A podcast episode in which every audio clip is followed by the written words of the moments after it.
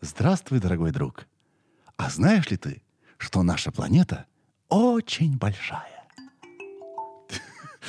Да, а, привет, ребята, это подкаст «Сережа и микрофон». Сегодня у вас есть уникальная возможность познакомиться с человеком, которого точно нет в вашем круге общения вообще. И в моем круге общения нифига даже близко похожего человека на а, Евгения Александровича Ковалевского нет. Уникальный человек. Во-первых, разность поколений. А, Евгению 63 года, да. А, э, это нужно учитывать. Уч, учитывать. А во-вторых, стиль жизни. Этот человек просто помешан на путешествиях. Мы будем говорить что-то как, просто хайлайты, да. Этот человек 35 лет справлялся, э, сплавлялся, извиняюсь, по горным рекам, потом в Гималаях, рисковал жизнью по, его словам, 3-5 раза в день, и говорил, что дурел уже от этого, уже это просто разрушающее чувство. Потом в составе экспедиции в несколько заходов на катамаране маленьком, не знаю, 3 метра, да, проплыл всю землю. What?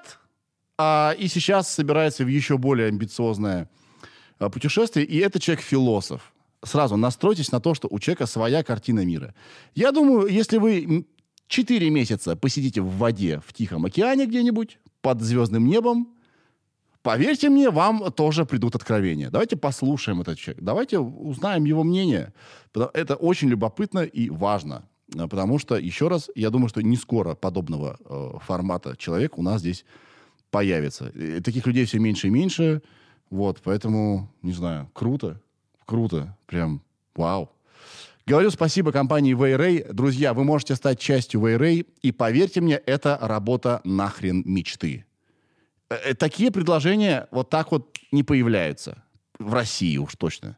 Поэтому чекайте, сейчас вот появится ссылочка в, под, под видео есть. Чекайте вакансии, станьте э, значит, частью команды мечты. Очень нужны время от времени специалисты э, в IRA, так что вот, не тупите, не тупите. Что еще? Да все, наверное. Все, ну, отправляемся в плавание. По... Отправляемся в плавание по волнам подкаста. Сережа, это я. Микрофон. А, привет, здрасте. Как я вовремя с вами поздоровался. Добрый да, вечер. Да, здрасте, здрасте.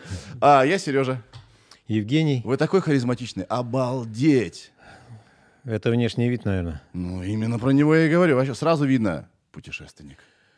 Сразу видно. Ну, есть какое-то ощущение, вот изнутри что-то просится вот как-то вот так выглядеть. Мгм. И не всегда это кому-то нравится, и не всегда это вообще соответствует моде какой-то. Кто эти смертники, которым не нравится? Что они, обалдели, что ли? Вкуса нет. Ну, люди по-разному относятся к жизни, люди Да. по-разному относятся к миру. Да. Кому-то не нравится, вот э, мне какой-то дяденька замечание сделал, что у меня вот браслеты на руке. В смысле? Что ему не понравилось? Ну, не понравилось, что вот женщины носят, и я вроде как женщина. А, и волосы у вас длинные? И волосы у меня длинные, и когда-то это было не совсем хорошо. Но я ношу волосы длинные лет, лет наверное, с 16. Ага. На первый курс института я пошел уже с длинными волосами и больше никогда не стриг. Прикольно. А у меня мечта отра- отрастить волосы длинные. Ну, проблем много. Ну, хочется вот. Э, Надо же делать то, что просит сердце. Это правда, это правда. Когда Когда-нибудь, э, когда-нибудь как-то- отращу. М, Комфортнее жить, мне приходит понимание, что надо делать то, что хочешь. Мгм. Когда-то я вот слышал еще в 90-е годы у нас приехал из Америки э, Роман Вендерман, руководитель театра «Скоморох». И он сказал тогда, что вот ему показалось, что там главное никому не мешать, не приносить вреда. И точно такое же я слышу в королевстве Бутан. Самое главное – никому не навреди. Вот это первый шаг, который ты должен в жизни сделать. Никому не вреди. А лучше, если ты будешь помогать. Мгм. И лучше, ты, если будешь ты нести добро, и счастлив не тот человек, который вот живет, там что-то делает для себя-то, что-то там куда-то двигается, какие-то цели, задачи ставит, а счастлив тот, кто как можно сделал больше в жизни добра. И у нас есть парень молодой в Томске, путешественник Егор Ковальчук. Ему было 20 лет, и он поехал и объехал за три года на велосипеде вокруг света. И я его спросил, ты что-нибудь узнал нового для себя? Да, узнал. Надо быть добрее. Я к этому тоже пришел недавно. Я вдруг понял, что надо помогать другим людям. Мы как-то пытаемся, да, пока такие baby step, такие вот такие вот, э, неуверенные шажки, но как-то так э, хорошо на душе, честно говоря, от этого всего. Как-то правильно, что ли. Но не обо мне речь. Как бы вы себя назвали одним словом? Вы вот кто? Я путешественник, ну, философ, познающий мир через путешествие. А можно ли когда-то остановиться уже и сказать, все, я все понял, все увидел? И... э, Ведь мне кажется, наша планета не очень большая. Можно остановиться в каком-то виде. Например, э, я 35 лет сплавлялся по горным рекам, и в какой-то момент я сказал, все, все, я больше не хочу. И я настолько не хочу, что мне даже не интересно слушать про сплавы по горным рекам. Да. Хотя я прошел такие вещи, как вот первое прохождение северной реки Эвереста Арун, и мне уже на южной реке Эвереста показалось, что ну это уже предел. А Смысл теряется. Если ты постоянно рискуешь жизнью и в одном и том же, ну, например, прыгаешь с 10-метровой вышки с трамплина, это опасно, страшно, но ты научился, научился, и вот предел, все, ты уже лучше не прыгнешь. Мгм. Нет смысла продолжать, потому что ты перестаешь получать новые знания, новые навыки, ничего не происходит. Но здесь еще важно, если ты учитель, или ты тренер, или ты наставник. Мгм. Потому роль, что- роль важна, да? У каждого человека две сверхзадачи. Вот представим себе человека в виде шара. Половинка шара – это твое саморазвитие, и это тебе предложил Создатель. Но Создатель предлагает развитие в том варианте, который вот именно твой. А вторая половина, чтобы то, что ты делаешь для себя, для саморазвития, было полезно людям. И чем большему количеству людей полезно, тем больше твой вклад вот в какой-то баланс, в гармонию на планете. Но тогда нужно помогать, конечно, ну не то, что помогать, а просто то, что ты делаешь, интересно людям, важно для планеты, для растений, для животных, вообще для всего, для океана. То есть если ты не нарушаешь, там, не ломаешь деревья, не ломаешь ветки, там, не мучаешь кошек, это уже хорошо. Но э, если кто-то имеет к этому отношение, то есть его вот эта вторая половина составляющая, польза, она вообще для всей планеты, потому что мы одно целое.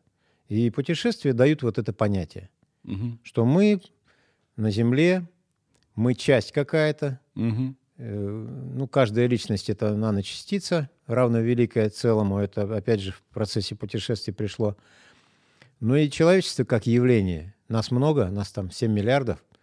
Мы значимое явление, такое же значимое, как горные хребты.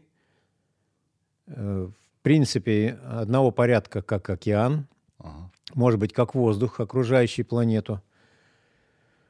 Но все равно есть какие-то интегральные основы нашей планеты. Я считаю, океан – это такой фундамент, э, распределенное сердце планеты, Мгм. жизнь которого дает жизнь всем. И вот этот долгий путь путешествий с 74 года я начал довольно поздно, мне уже было 17 лет. Сейчас мне почти Разве это поздно? 64. Разве это поздно? Ну, Чтобы Начали Ну, что именно? Путешествовать или Да, путешествовать. путешествовать? А в 17 лет вы вот, вот куда вы путешествовали в 17 лет? Я поступил на первый курс Алтайского политехнического и пошел в горы.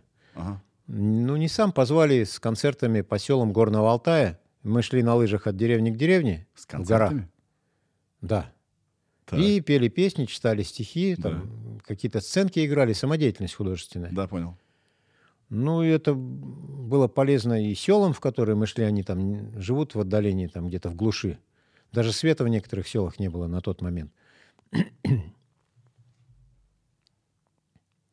Если нужно ответить, вы отвечаете. Ничего. Если это ваш звонок. Я знаю, что вы сейчас готовитесь активно к следующему путешествию, мы про него говорим, да? Если это важно, вы ответите. Окей, окей. Ничего страшного. Да. А, И, ну, на тот момент я, конечно, ничего не понимал. Да. Это я сейчас как-то достаточно могу складно, наверное, попытаться сказать. А на самом деле э, человек ну, в 17-18 лет ничего не понимает. И даже поступал-то я на сварку. Потому что друг пошел, одноклассник, на сварку, а я даже не знал, куда идти поступать. А что забавно, я вот помню себя в 18 лет, мне это казалось, что я все так понимаю, вообще прям все понятно. И вот именно в 18-19 лет, а, я не знаю, как у вас было, такое вот тогда а, ощущение, что ты вообще все понимаешь лучше всех. И потом, кстати говоря, оно уходит, и ты начинаешь сомневаться больше, понимаешь, что жизнь более э, сложная штука, чем ты представлял. Мне сложнее было. Э, Я как-то себя не ощущал вообще никак. Э, И где-то, наверное, лет 15, мне 14 было. а Я такой дохленький, щупленький, маленький. И стоял последним э, по росту на физкультуре, на стайле по росту. И я стою последним, маленький, щупленький. Девчонки на меня внимания не обращали никогда. И мне так некомфортно было, что я вот такой дохляк. И потом в, И в 11 классе у восьм- вас выросла борода вот эта, да? Сразу Нет, седая. По-другому совсем. Нет? В восьмом классе э, девчонки с пацанами начали собираться уже там по квартирам и даже вино покупали. Уф. А меня не звали никогда, потому что я был им не интересен. И я уже не помню, с чего э, что-то меня вот сподвигло. Я придумал такую штуку интересную, которая, по сути, позволила мне вот весь путь сегодняшний дойти до определенного уровня, который, мне кажется, ну, для меня принес много открытий. И поскольку я веду просветительскую деятельность такую приличную, очень интересно слушать и детям, ну, воспринимать какой-то взгляд на мир. И пенсионерам очень интересно, вот тем, кому 80-75 лет, им очень интересно оказалось вот про путешествия слушать, и не просто слушать, что ты там увидел, какие вулканы, какие народности, а как-то все это под определенным углом воспринимать планету и суметь донести взгляд на планету Земля. Потому что, по большому счету, взгляда ни у кого нет. Вот мы воспитаны были в Советском Союзе, я отступление сделаю, атеистами, и лозунг был генеральный «Мы не можем ждать милости от природы, взять их у нее наша задача». А это же совершенно не, ну, не, несправедливо по отношению к планете Земля. Это да, вообще... тогда же кичились, что это могут реки безнравственно. вспять повернуть. Реки да. поворачивать вспять. Это же настолько вот губительно, это безнравственно. А тогда этого не понимали. Это целая была программа в Советском Союзе. Вот так вот относиться планете. Никто просто не понимал в целом. Мгм. Но ведь были такие люди, как академик Вернадский, который тогда уже, э, там, сто с лишним лет назад, ну, теорию предложил ноосферы о том, что ну, человечество уже настолько сильное, Мгм. что его поступки влияют на планету. Мгм. И я после вот землетрясения в Таиланде в 2004 году, в декабре, как раз мы штурмовали верхние каньоны Северной реки Эвереста. Это было так жутко, так страшно, что но меня потрясла весть о том, что 200 тысяч тайцев за одну ночь погибли. Планета, и я вот сейчас все больше убеждаюсь, что планета отрабатывает. Если что-то, какая-то субстанция делает не так, в большей степени, а может быть в единственной, человечество делает что-то не так. Мгм. Для меня это загадкой остается. Почему человек такой умный и столько вещей делает, которые ведут к разрушению? Потому что мы эгоисты. Не знаю. Да мы эгоисты жуткие. Мы жуткие эгоисты. Человечество думает, э, на самом деле, не, не сильно вперед-то. Э, Нет, Сергей, я Мы живем здесь, одним днем, как будто. Здесь я не согласен, потому что когда вот э, идешь, например, вокруг планеты, вот мы в прошлой кругосветке шли, мы высаживаемся на каких-то островах, Да. сто процентов железобетонно, все всегда готовы помочь. Да. Всегда найдется человек, который прям тебя за руку возьмет и везде проведет, подскажет, сядет с тобой там на машину, сядет с тобой в твой там катамаран. Или сплавы с Эвереста там и в тя- в тяжелых Потому что вы бывают. праздник, вы приехали с другой планеты, вы с ним свалились такие. Ну, я же говорю, эгоисты не в смысле, э, что вот нам на всех плевать и так далее. Что касается просто, мы просто хотим жить в комфорте. И э, в погоне за комфортом мы готовы жертвовать каким-то вот... э, Ну, это просто люди будущим. заблудились, Сергей. Я Да. считаю, что вот это ты правильно сказал, погоня за комфортом, потому что нам предлагают такую схему. Да. Да. И э, Нам очень, вот нам очень удобно на машине ездить очень быстро из пункта А в пункт Б. Но цена этого — это нефть и так далее, и так К далее. сожалению, вот Нам очень комфортно, извините, пожалуйста, пить воду из бутылок пластиковых. Но цена этого, весь этот пластик, не понятно, куда ее девать. так. Вот, так. э, Ну вот сейчас эгоизм. задумываются. Но я вернусь э, на 50 лет назад, даже больше, если 64 отнять 17. Ай. 54 минус 7, да, 17 лет. А, Ну, меньше, 15 лет. И когда что-то я какой-то дискомфорт почувствовал. Вот там на Эвересте, да? Нет, 17 когда мне было 17 А, лет, простите, да. не 17, а 15. И Да. когда девчонки стали собираться с мальчишками, Да. это было очень важно. И я придумал такую штуку, которой я благодарен до сих пор. Она меня, по сути, сделала... Каждый человек рождается личностью, но, к сожалению, если он сам не разобрался, а разобраться самому сложно, и никто не подсказал, а родители не подсказывают, потому что они не знают. Мгм. Эту личность надо же раскрыть. Огромное количество людей не раскрывает.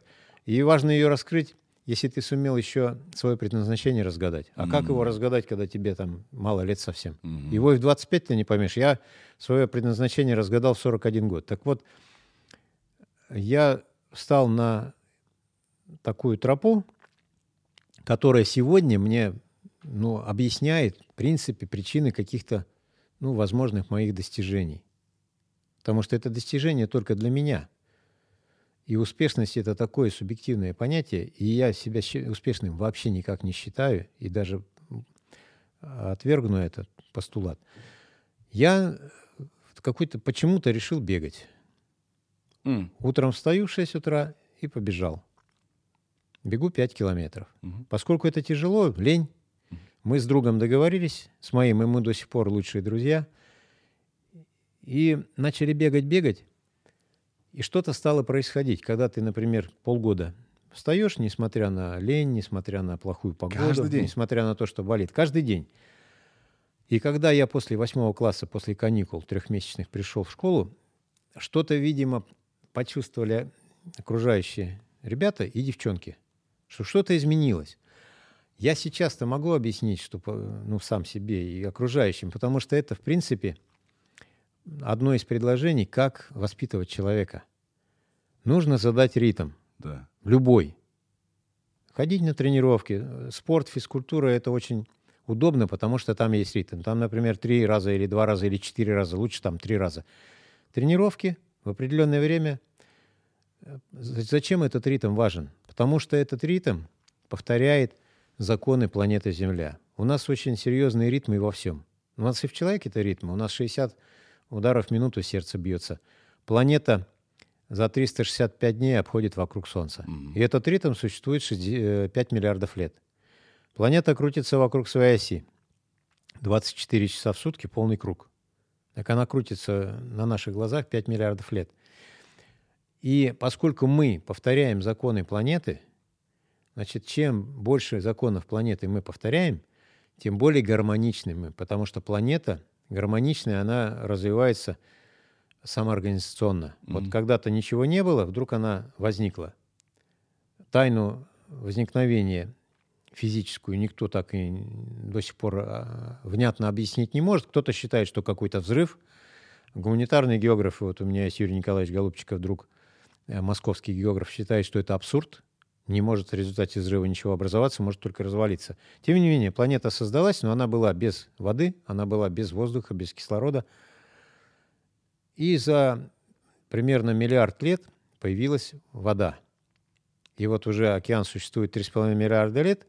Потом там появились за счет фотосинтеза первые водоросли. и- Первичный и всё бульон, пошло, все дела, пошло. да. Пошло, пошло. Это самоорганизация. И Да. горы вырастают. Да, но почему бег? Ведь мы засыпаем в ритме планеты, просыпаемся, ну, более-менее, да. А это ритм, сон, ночью, ритм. днем мы бо- А почему бодрствуем. именно бег подчеркивает этот ритм? Почему? Потому что А, мы его заставляем он, себя э, делать? Он, э, ну как, он очеловеченный. вашем Вот, случае, в например, вашем у случае. нас есть естественный, заданный от природы ритм. Дыхание, сердце, там печень бьется, все тело осциллирует. Да. А бег, он нам предложен, но он не обязательно. Если мы не побежим, мы не умрем. Об этом я и говорю. Он делает из эм, человека личность. М. Любой ритм, Мгм. он, э, ну как, вот я пришел к выводу, что создатель, когда ну, создавал человека, он предполагал, что вот это явление, как человек, он будет обладать какими-то качествами. И эти качества можно, если описать, то это личностные качества. Вот ты сказал там харизматичный. Ну что-то, видимо, есть, какое-то отличие от того человека, у которого, может быть, там меньше чуть-чуть энергии, может быть, меньше какой-то настойчивости, или еще каких-то характеристик, биополе, там что-то есть, которое отличает человека, который еще ну, не сильно раскрылся, или вообще еще даже не понимает, а куда ему раскрываться. Есть и в 60 лет мужики, которые, ну, непонятно. Он вообще понимает, что он, зачем он живет в жизни или нет. И вообще важно ли понимать или Я, не кстати, важно? знаете что, знаете, что подумал? Вот вам сколько лет? Вам э, сейчас 63 года, да? Мне 63, скоро 64 будет 6 Вы мне скажите, пожалуйста, люди умнеют? Э, э, Вот вот- то информационное поле, которое сейчас вокруг, Вообще, вот с оно годами. наполняет ну, сегодняшних людей информацией. Да, Но это не интеллект, Э, конечно. это не ум. Есть такая поговорка, многознание уму не научит. Э, Я таких людей называю образованцы. Я считаю, что сейчас интеллигенции практически нет, они все вымерли. Да. Вот мы все образованцы. Это люди с высшим образованием. Да. Кто-то там со школьным, кто-то с высшим. Ничего подобного. Наоборот, это проблема, которая везде сейчас проблема, вот эти гаджеты. Человеку дан вариант развития. Например, кто-то ученый, кто-то блогер, Да. кто-то политик, кто-то бизнесмен, э, кто-то должен букашек собирать, кто-то путешествовать, кто-то священником. Это задано. Э, Ну, я не знаю, по каким параметрам задано, частично в генотипе заложено, от родителей, от рода. Род большой, и мы даже род свой не знаем, там на 10-12 поколений не знаем. К сожалению, у нас, ну, никто не научил нам, нас, и меня никто не учил, что я должен знать род. Вообще, мне кажется, это я вот тоже мечтаю понимать, откуда я хоть. Кто ну, я? и, к сожалению, у нас вот этот навык утрачен, и нам его никто не, ну, не подсказал. М. в Советском Союзе. А есть э, острова, например, Раратонга, острова Кука, где все знают на 13 колен все свои предыдущие поколения. И на 20 колен. Мы там племянника королевы шамана встретили. И он на 20 колен всех знает по именам, и всех знает на острове, все, все колена, знает всех, кто там живет. И поэтому он главный шаман, его уважают за то, что он много знает. Я почему спросил про возраст? Я об этом начал думать, потому что вот я э, хожу в клуб, допустим, спортивный, занимаюсь, и я смотрю на мужчин, э, скажем, им 50, 60 кому-то, и у них все такой же растерянный взгляд, как и у тех, кому 20, 30. Такое ощущение, что нужно постоянно... Сереж, к сожалению, растерянный взгляд будет у 90% людей. Мгм. Они не нашли чем заняться. Они едут не в своем трамвае. Да. Они как сели в трамвай, может быть, пару раз выходили, пересаживались, но они не попали в свой трамвай. А чтобы попасть в свой трамвай, родители должны вот подмечать у ребенка взгляд. Он смотрит, например, в теннис играют, загорелся. Мгм. Помочь ему пойти попробовать. Мгм. Попробовал, не понравилось, ничего страшного. А кто, кроме родителей, подскажет? Кроме того, еще все это платно сейчас, и всякие корты, закрытые, открытые, там улица. И когда... Я тоже же многим чем занимался. Я и на гитаре играл, и на фортепиано играл, и музыку даже писал на фортепиано. Потом кандидатскую защищал. Вот этот какой-то большой набор в конце концов вывел меня, интуитивно вывел. Мгм. То есть мне никто не подсказывал, я сам не шел, я не знал, куда идти. Я просто за все хватался и тоже интуитивно. Потому что от природы да- дана была энергия. А есть какой-то у вас универсальный совет? Потому что ну, у меня аудитория, она примерно моего возраста, но есть ребята там Даю 20, универсальный совет те, кто 5 лет. хочет К- Как себя найти? Это нормально, это очень острый вопрос. э, пробовать как можно больше. Например, одновременно пробовать можно 5-7 направлений, причем разных. Можно писать картины, можно стихи, можно одновременно бегать, можно одновременно играть в теннис, можно ходить в бассейн, можно там ходить на какие-то концерты э, симфонической музыки. Этот набор может быть разным. Он вообще абсолютно разный. Тысячи. Вот что тянет? Все-таки тянет с детства. Вот ты только родился, уже тебя в первые секунды уже куда-то тянет. Да. И человека тянет. Конечно, родители могли бы подсказать, а подсказать чем? Они сами не знают, для чего предназначен там ребенок, сын или дочь, но хотя бы ловить его заинтересованный взгляд и подсказывать. Я всегда считал, что ответ перед носом всегда. Вот он всегда, ты, он рядом, ты его не видишь в упор. Мне так кажется, что... А Потому как что... научить ловить вот эти подсказки? Да. Сложно, но просто механически, пока есть время, пока ты еще не обременен семьей, работой, там, какими-то сложными задачами, там, детьми или родителями постаревшими, просто пробуй как можно больше. И вот в период, например, с 8 лет до 30 лет, да пробуй все подряд. Мгм. А не будет ос- осуждения у э, родных, друзей? Что ты за все берешься, все бросаешь, не можешь довести до конца Ну, ничего? надо же себя найти. Можно слушать кого угодно, и тогда ты выберешь путь, который тебе подскажут друзья или родные. Да. И ты сядешь не в свой трамвай. Вот это осуждение тебя приведет не в свой трамвай. Нельзя обращать внимание на общество. Я хочу, ношу браслеты. Э, Не потому, что вот мне 63, я могу спокойно сказать, ну, парень, там, тебе 18-20 лет, ну, я больше знаю. Нет, я так никогда не скажу, я не больше знаю.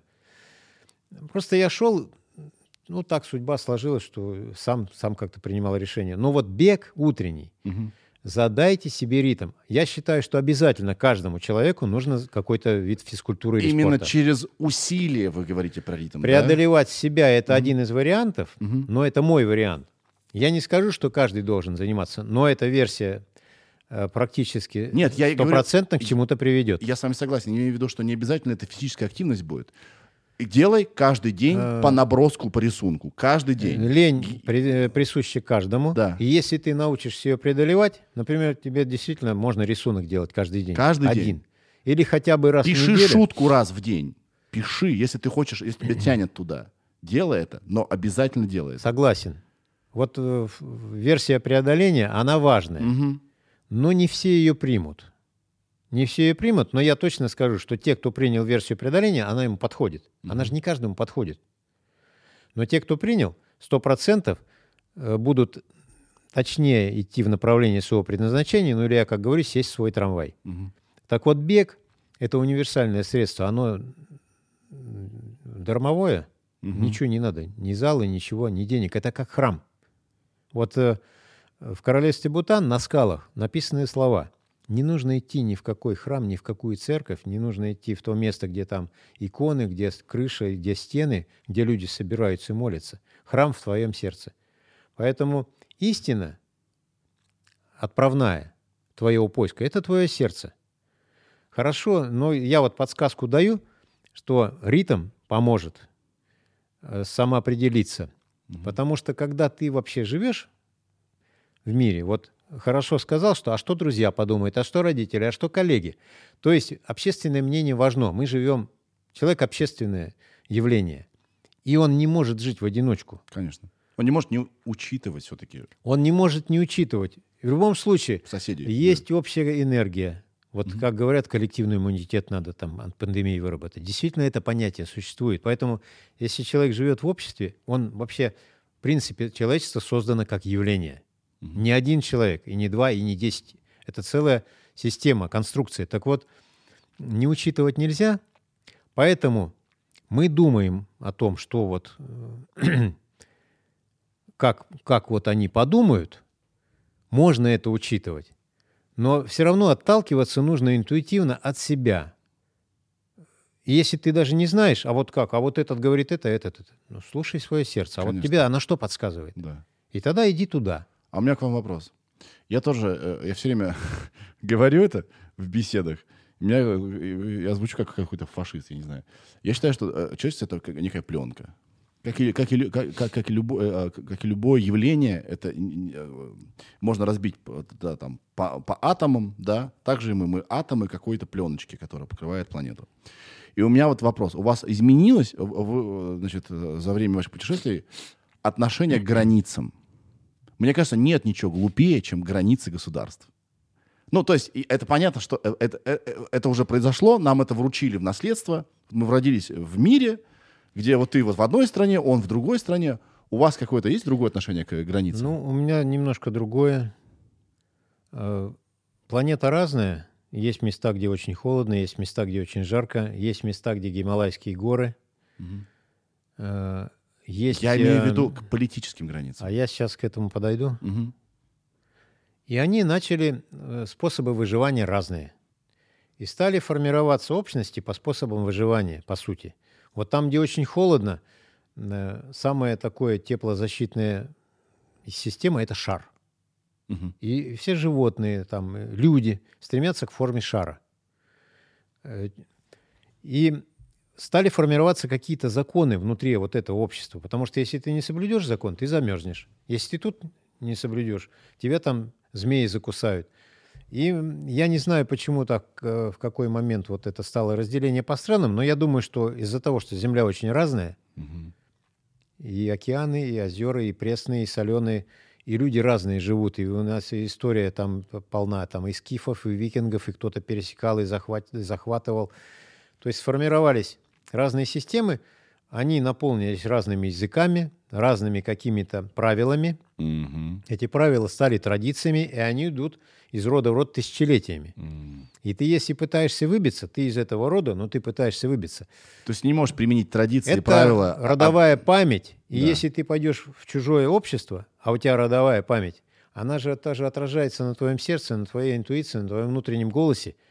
И ты будешь все равно чужаком. Мгм. Будешь всегда чужаком. И, и вот эти разные правила, разный внешний вид, разный язык, они создали страны. И страны вот эти сейчас роды ведут. Я думаю, что они еще привязаны, возможно, к полюсам силы. Я уверен, что планета Земля общается с другими планетами, с космосом. Э, И территория общения, или место, или точки общения, я их называю полюсами силы. Безусловно, это главный Гималайский хребет. Э, Хотя он сравнительно молодой, ему порядка 200, 250 лет, э, 250 миллионов. Но он за счет каких-то составляющих, может быть, бли- ближе все-таки там 8 километров по сравнению там с- с 200 метрами в Москве. Может быть, еще что-то, какая-то поляризация. Но вот я когда обходил в Западном Тибере вокруг Кайласа, это такая намоленная гора, безусловно, намоленная людьми, потому что с 11 века, тысячу лет люди ходят. Мгм. Там прошли десятки, может быть, сотни миллионов людей. Мгм. У всех идет какой-то транс отклонений. Я там трижды плакал. Все люди, независимо от конфессий. И эта вот намоленность, это тоже со стороны Земли отклик.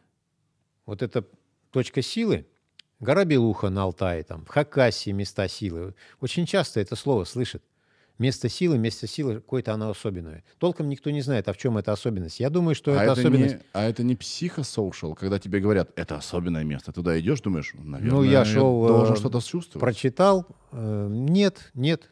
Абсолютно разные люди. Что-то происходит. Мгм. Просто мы этих законов не понимаем. Почему я вот снова хочу в океан? Я иду как раз вот за этим ощущением. Никто в океан не идет вот за этим. То есть это не психосоушал. То есть меня никто не сподвиг.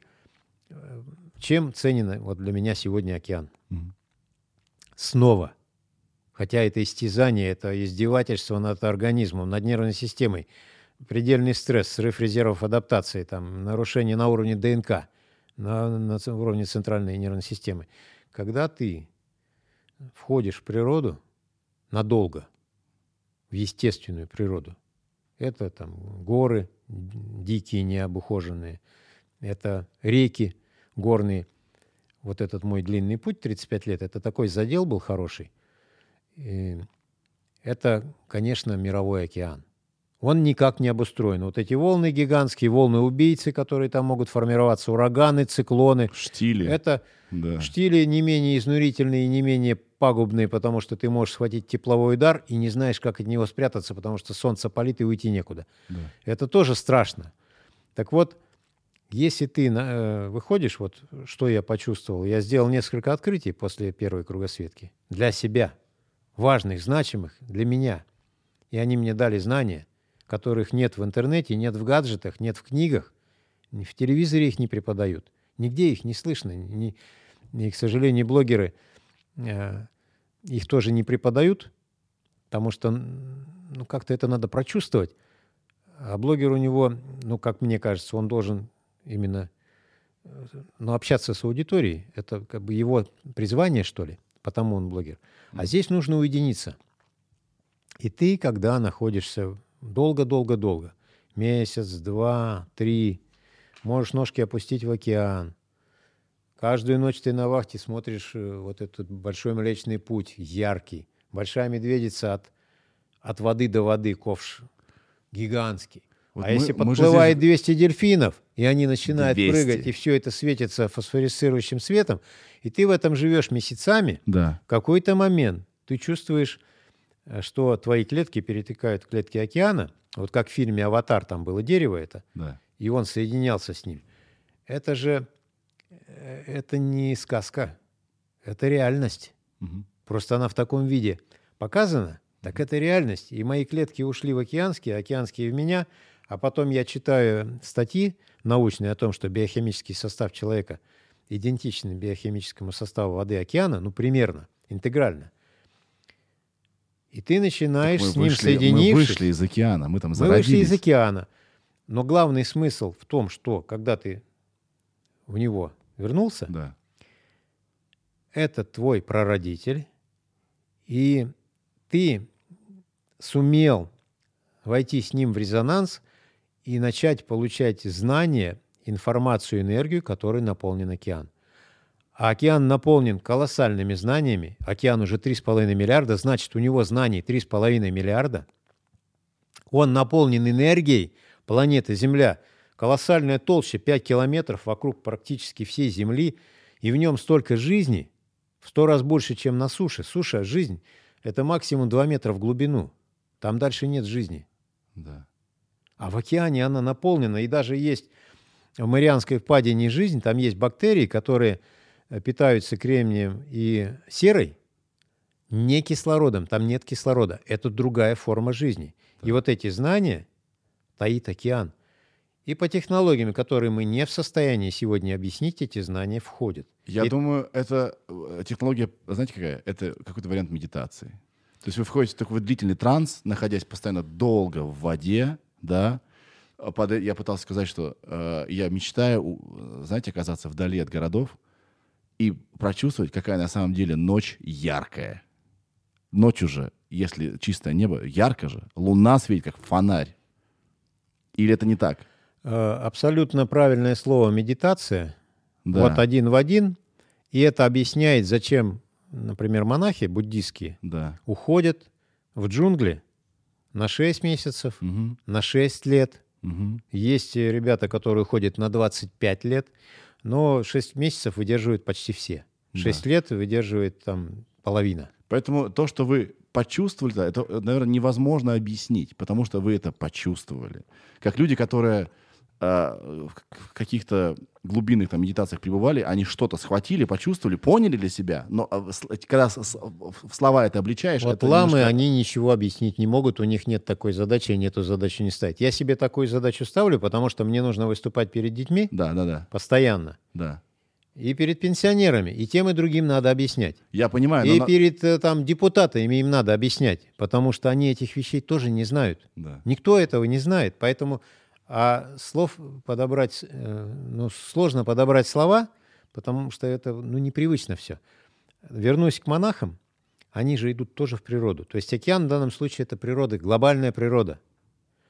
И джунгли, и горы – это глобальная природа. И на Кайласе вот этот транс, э, он усиливается тем, что ты попадаешь не просто в природу глобальную, а Гималайский хребет и Тибет западный – это тоже Гималаи. Это глобальная природа. Но ты еще идешь по пути, по сути, на сферный туннель. Намоленность человеческая, Мгм. и ты в нее впал, по- поскольку это люди, и ты человек. И она тебя ускоряет в десятки раз. И ты ускоренный, усиленный. По сути, это усиление. Вот почему некоторые древние церкви, там люди прям чувствуют благоговение. Потому что они намолены. И намоленные людьми. И ты человек. Поэтому ты, это для тебя индикатор, э, импульс. Мгм. И э, через этот тоннель ты соединяешься, по сути, с э, энергией Земли, со знаниями, с, с- и с мощностью. А в океане есть дополнительная опция. Он огромный, поверхность большая. Долго идешь, можно долго идти. Он еще не просто это вода, это вот это движение и дыхание. Ты дышишь вместе с ним. Мгм. Это тоже вот этот ритм постоянный, это ритм Земли. Ты соединяешься с ритмом Земли. И это не просто ритм Земли. Все знают явление прилива и отлива, которое вызывает взаимоотношения Луны и планеты Земля. Кроме того, такие вещи, как эклиптика, вот, например, тут Солнце, тут Земля, Земля наклонена под углом 23 градуса, и это очень важно, и Луна там держит. Это я тоже подвожу к тому, что для меня, например, открыл океан. Если вот э, встанет вот так Земля, Да. тут все сгорит, тут все замерзнет. потому что это с противоположной стороны от Солнца. Да. А так, и она еще и крутится, и вокруг Солнца, и планета живет, по-разному живет. И тоже в этом есть какой-то смысл в разделении на странах. Так вот, когда ты дышишь вместе с океаном, ты смотришь на Вселенную, которая по определенным законам сама с собой взаимодействует. Все планеты ходят по орбитам, абсолютно все. Орбиты миллиарды лет не меняются. Земля несколько миллиардов не сошла со своей орбиты. Э, 365 дней сохраняются. Солнце не гаснет. И ты соединяешься, по сути, уже с законами Вселенной. И мне пришло понятие, возрасте уже я м, пересек э, Тихий океан в возрасте 56 лет. Вот 56 лет я только себе дал ответ, что Создатель существует. Это какое-то явление, это источник энергии, источник знаний, источник информации, источник управления, источник контроля всего, что существует не только на планете Земля, а в отношениях планета Земля с другими планетами. Я не отношусь к гуманитарным географам, которые считают, что вообще вот все, что мы видим, ближние планеты и, и планета Земля, что все это создано под появление человечества. У меня такого ощущения нет. А вот Юрий Николаевич Голубчиков так считает, что все было создано, потому что появился постепенно кислород, вода пресная, а человеку это все нужно, человек без этого не живет. Но, тем не менее, вот это понимание, что мы живем в огромной, большой, контролируемой управляемой системе, системе, оно мне пришло. И я это явление назвал Создатель. Мгм. Так я убежден, что вот это самое явление, Создатель, оно каждому из 7 миллиардов предлагает вариант развития. Мгм. Творческое, художественное, музыкальное, научное, поисковое, религиозное, политическое, информационное. И это тоже очень важно, потому что планета большая. Вот эти коммуникации информационные, э, они же несут знания, информацию. Вот э, я очень благодарен всегда был телевидению, которое показывает. Вот в свое время марафонский бег возник, потому что 42 километра, 148 метров пробежал воин, чтобы сообщить там весть о победе. Э, и это очень все важно, а сейчас не нужно там телефон взял. Но предназначение, связанное с гаджетами, программист, там, компьютерный мастер, Да. оно дано единицам. А все путают вот эти гаджеты со своим предназначением. А это всего лишь помощник. И когда ты э, уснул в этих гаджетах, завис в них, Да. и это тоже моя рекомендация всем слушателям, э, кто слушает Сергея Мезенцева. Не путайте свое предназначение с гаджетами. Гаджет-помощник, если ты сбился с пути и туда увяз, ты это время, значит, ты не ищешь себя, Да. ты теряешь себя. По сути, все, кто зависает в компьютерах, зависает в телефонах, вы теряете себя. Я в этом уверен. Так я об этом постоянно говорю. И это одна из причин, почему вы у меня появились.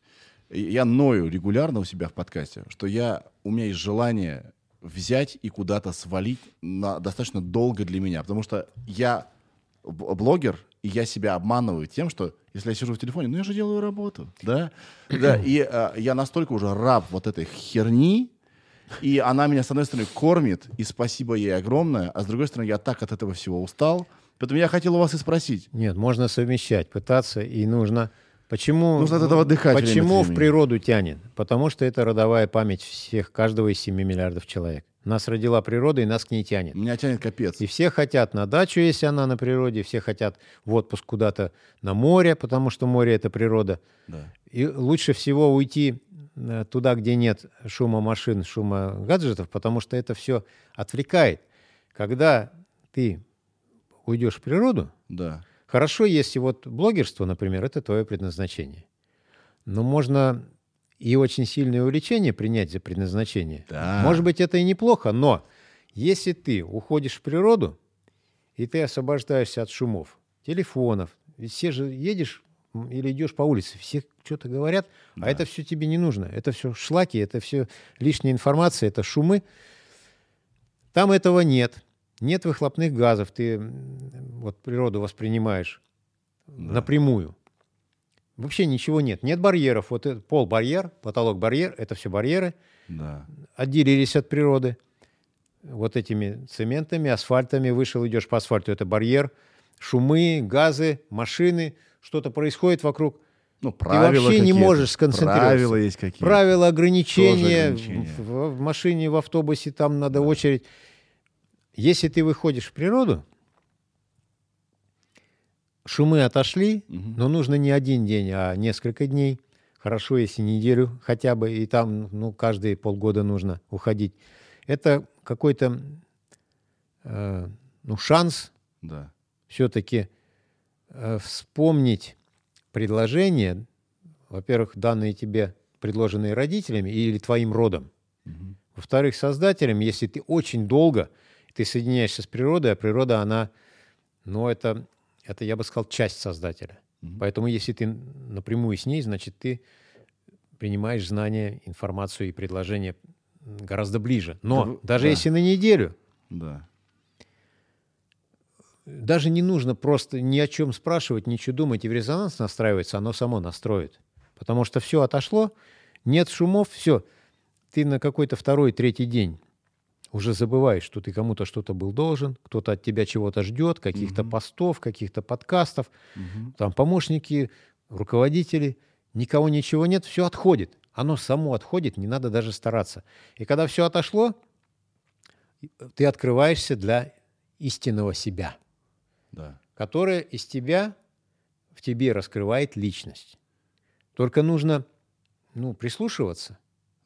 Тоже стараться, идти навстречу вот этим предложениям, слушать, поразмышлять, может быть. Хотя размышлять нужно, потому что ну, слишком мало неделя. Если ты ушел на Э. год, то размышлять не надо, оно тебе само предложит. Да. Вы знаете, э, э, две вещи хотел сказать. Я, э, когда учился на художника, нас учили отходить от картины. Вот ты рисуешь, тебе очень нравится. Вроде неплохо. Но ты уже рисуешь 2-3 часа. Отойди, отдохни. Прямо конкретно отдохни. Ты приходишь через 20 минут и думаешь, елки-пал, сколько ошибок. Ай-яй-яй-яй. И начинаешь все править, да? Вот мне кажется, это так же работает. Нужно время от времени отходить, грубо говоря, от своей жизни, и потом к ней возвращаться. И чуть ты лучше видишь, что как работает и где что неправильно. И у меня был, я же, я же бешеный трудоголик. У меня был, а, значит, предложение несколько, несколько лет назад. Я поехал в Тыву. Вы были в Тыве? Да. Удивительное место. Вот. И там, черт возьми, не ловил телефон. А я же бесился, я же наркоман. Вот меня прямо, вот провод прямо все в вену идет. И, и он нам не работал. И на третий день я просто плюнул, забыл про него. А на границе с, как там, к- э, Казахстан, что там граница с Тывой, что там граничит, Ир, посмотри, пожалуйста. В общем, там вообще, вообще не было никакой связи. Я, меня так отпустило, я подумал, во, это прикольное ощущение. И после этого я грежу тем, чтобы откуда-нибудь свалить куда-нибудь подальше, вот с- хотя бы на неделю. Для вас, э, для человека, который годами э, значит, на лодке в океане, для вас это мало. Поверьте мне, неделя для меня уже поступок. А там, может быть, две я как-нибудь решусь, потом на месяц. Может быть, так. Ну вот хорошо, что сам вот э, получил такую, можно сказать, подсказку, не Подс- ловил да, телефон, да, да. и ты сориентировался. Появилась возможность обратиться с- э, к себе, соединиться с природой. Это, конечно, очень здорово. Да. Но ребятам нужно подсказывать. И то, что художник вот отходит от картины, да. это ведь тоже проявление возможностей природы. Природа, она креативна. Мгм. И человек, если он творческий художник, он вот ближе к природе, чем, скажем, водитель трамвая Да. или там дворник. Гораздо ближе. И он вот это тоже интуитивно чувствует, что ему нужно отойти, задуматься, подумать. Да. В принципе, законы природы, они одни. И для тех людей, которые как-то вот э, по предназначению связаны с природой, я убежден, что музыканты, художники, поэты, они прям связаны с природой. И они вот это вдохновение и вот эти творческие возможности, способности, креативность, они прямо из природы берут. Мгм. И я слышал фразы, что поэт, он не пишет стихи, он, он записывает то, что ему подсказывает Создатель. Ну, и как и музыканты. э, э, Вот И музыканты ты, музыку также Если ты делают. садишься писать музыку, ничего хорошего не выйдет. Она, чтобы она сама себя написала. Да, Да. Слушайте, а вы говорили про то, что у вас было первое путешествие очень тяжелое. Вы сейчас готовитесь ко второму, да? Оно еще будет, видимо, более тяжелым. м, более тяжелое, но тут вопрос мотивации. А вы можете про первое рассказать, а потом про то, что планируется? Первое путешествие э, океанское, Да, оно пришло не случайно. да. Это был определенный такой, ну, ключевой на тот момент. Мне казалось, что это вообще финал. То есть я шел очень много лет по какому-то пути. Сейчас я называю это путь э, познания планеты через вхождение в природу. Мгм. Много лет, 35 лет сплава по горным рекам, и это очень было важно, потому что горные реки, они, опять же, не обустроены, и я пытался понять душу реки. Мгм. А сплавщики экстремальные, они иногда попадают в воду, со своего судна падают, там, с катамарана или с каяка, или... И тогда ты вот с этой бушующей стихией должен найти общий язык, ты должен почувствовать. Мгм. Ты не должен сопротивляться, ты не должен бороться. Будешь бороться, сопротивляться, но нужно так отдаться потоку, чтобы он тебя выбросил на поверхность, и ты остался жив. Мгм. Это происходит с теми, кто чувствует воду. Те, кто чувствует... Чувствуешь воду, вода — это природа. А дальше куда бегут реки? Все реки бегут в океан. И если ты подсказки эти слушаешь, ты приходишь в океан. Вот я 35 лет, так скажем, а- отдубасил, и это даже слишком много. Лучше, если бы это было 15 лет. Потому что реки все, ну, похожи. Ты идешь в каньоне, и ты, кроме стен каньона, ничего не видишь. Мгм. Знаний нет. Мгм. Ты научился соединяться с природой, и это было очень важно. Но для этого хорошо бы хватило 15 лет, потому что 35 слишком много. Я начинаю приближаться к истине не в 35-40, как мог бы, Мгм. а в 60, там, 70. Время мало остается. Турхейрдал в 20 лет уже знал, что истина в природе. Он ткнул пальцем на карту, попал на остров Хи- Хиоо, Маркизский архипелаг, заговорил девушку по имени Лив. И туда на корабле приплыли, и год жил в джунглях голыми. И он был счастлив, и потом вся его жизнь была наполнена. Так возвращаясь к путешествию. 35 лет путешествий, и ну, это все завершилось э, 10 годами гималайских экспедиций, когда э, мы штурмовали самые сложные реки мира, гималайские. И Да. Арун, северная река Эвереста, самая сложная гималайская река. И мы сделали первое прохождение, а мировое первое прохождение, значит, ты первый пришел, и это как-то очень значимо, и ты первооткрыватель, первопроходец, то есть все-таки заложены какие-то черты воина. Мгм. Хорошо, что этот воин реализуется в спортивных достижениях. Мгм. Но я и карате занимался, и дошел до середины примерно до пятого кю. э, Кюкисин Будакай боевой стиль. И я понял, что пора выходить из каньона. Мгм. А куда выходить? Э, Вот э, если по порядку еще раз в течение трех минут. Э, Сплавы по горным рекам Да. до 98 года, где-то с 74 25 лет. Мгм. Потом еще 10 лет, почему я говорю 35, но это уже Гималай, и это другой формат. Это другая территория, это другой мир, это полюс силы. С, оттуда берут реки, которые собираются, бегут в Ганг, в Ганг Индийский океан и в Мировой океан. Мгм. Это все не так, как, например, вот я по России, по Советскому Союзу. Ну и там другие люди, другие народности, другая культура. Это знание, это ты входишь в мир, другой мир, ты открываешь для себя мир. Э, На мой взгляд, вот если мой путь путешественник, значит, я должен познать планету. Вот это я вышел на другой уровень. Кроме того, уровень взаимоотношений с дикой природой был просто фантастический. Это было на грани жизни и смерти, когда каждый день можно 5-6 раз в день погибнуть.